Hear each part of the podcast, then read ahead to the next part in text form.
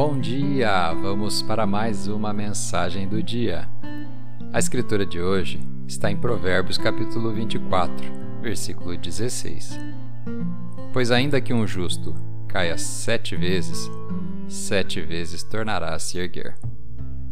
O tema de hoje: continue se levantando. Quando a vida te derruba, pisa em você, tira sua saúde ou esmaga seus sonhos, você só precisa se levantar novamente. A maneira como você vence algumas batalhas não é derrotando-as, mas sobrevivendo à oposição. Você tem o poder de se levantar. Alguns inimigos são teimosos. Você não pode ser fraco e desistir apenas porque não está acontecendo no seu cronograma. Você tem que sobreviver aos problemas no trabalho, sobreviver a uma temporada de poucas finanças, sobreviver às dificuldades em seu relacionamento.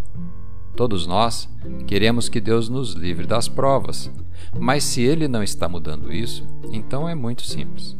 Você tem que continuar se levantando e sobrevivendo às provações. Muitas vezes, chegamos a pensar que Deus se esqueceu de nós nós o vimos mudar situações no passado, mas nesse momento o problema parece não desaparecer.